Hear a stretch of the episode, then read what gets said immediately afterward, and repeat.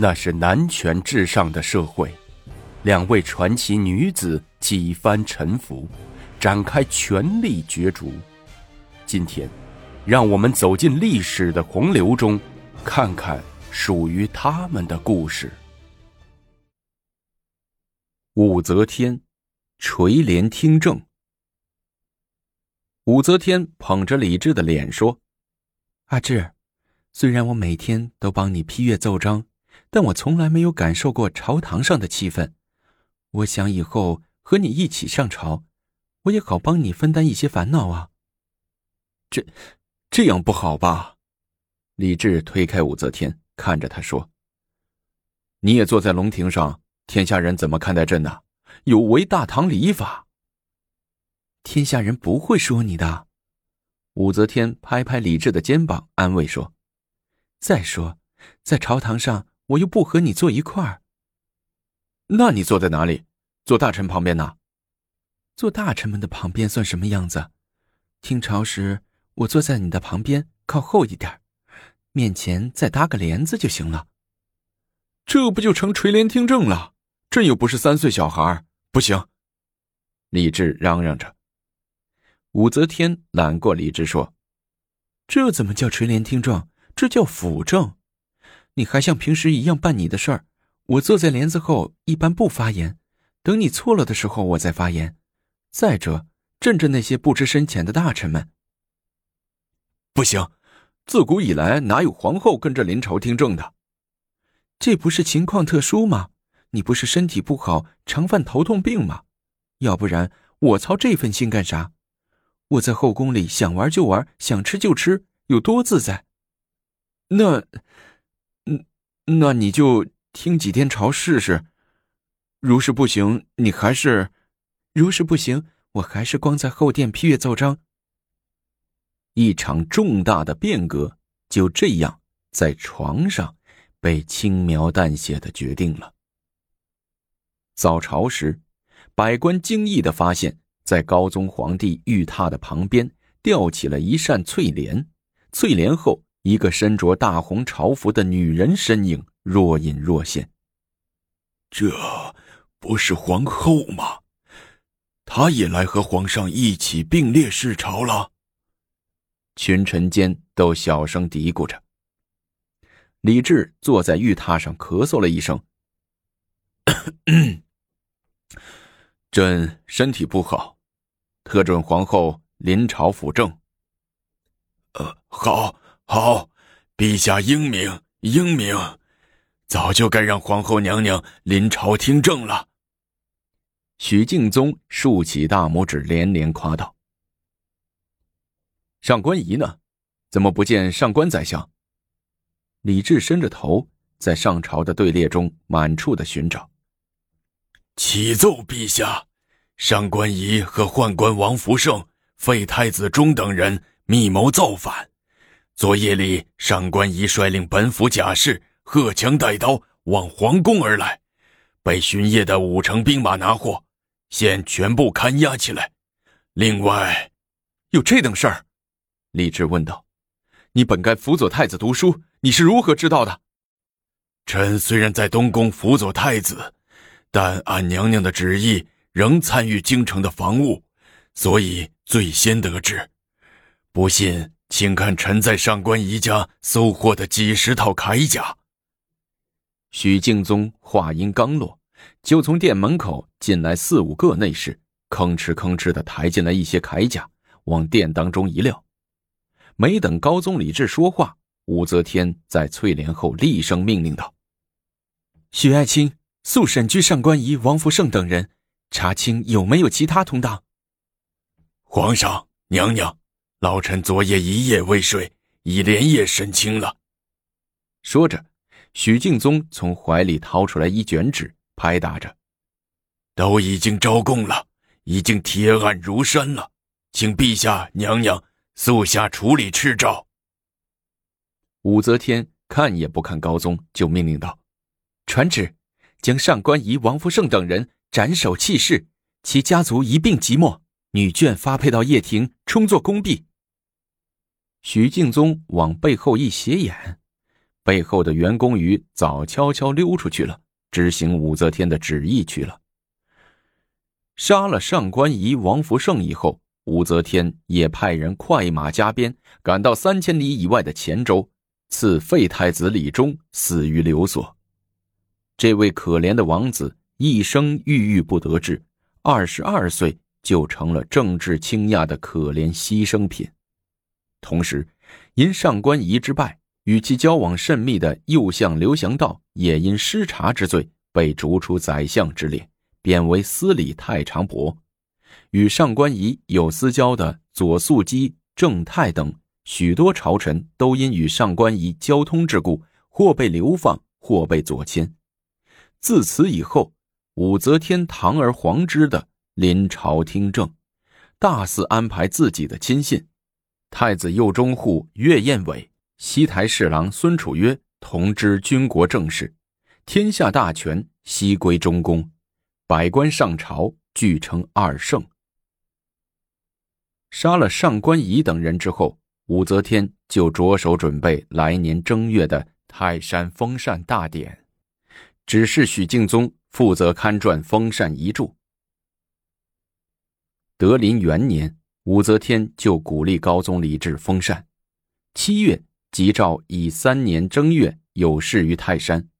最初，高宗李治不同意。他说：“先帝太宗功德兼隆，由汉以来未之有也，却未行封禅。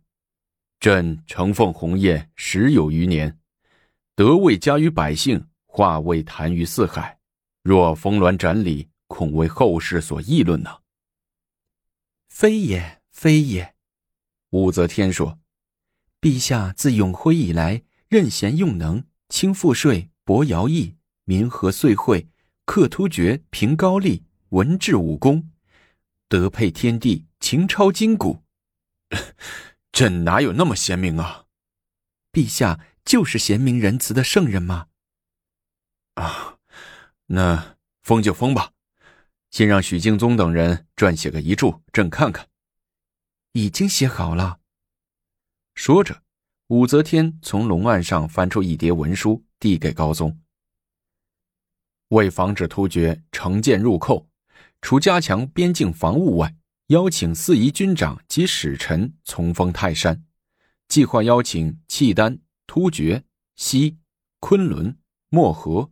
大石、日本、高丽、新罗、百济、日南等国。嗯，计划的很周到。说着，高宗又往下看。皇帝行封禅之礼，以文德皇后配皇帝旗，武皇后为亚县，越国太妃为中县。这，这有些不太好吧？高宗拍打着手里的文书说。这亚县、中县自秦皇以来都是太子亲王干的事儿，这猛一改，弄得宫闱皆神，有乖旧典，恐为天下人耻笑啊！谁说宫闱不能接神了？封禅祭祀本以心为主，心智则通于天地，达于神可也，何以拘泥于上古旧制？话虽如此，但朕老觉着不合适啊！朕答应你。为泰山封禅的亚县，但你得答应朕一件事儿。什么事儿啊？高宗鼓起勇气说：“朕想追复长孙无忌的官爵，让其曾孙长孙毅袭赵国公的爵位。另外，朕想把长孙无忌的灵柩迎回，陪葬昭陵。”武则天半天不说话，见高宗急了，把脸一冷说：“好，我答应皇上。不过。”现在还不能做这事儿，因为时机还未成熟。何时成熟？用不了多久，三年两年的事儿。到时候我再和你说。武则天又吓唬高宗说：“如给长孙无忌等人平反，恐惊动别的旧案子。到时候你有意见，他有意见，还不闹翻了天呢？”说以三年为限，到时候就给帝舅办追封的事儿。到时候你可别后悔啊！行，一言为定。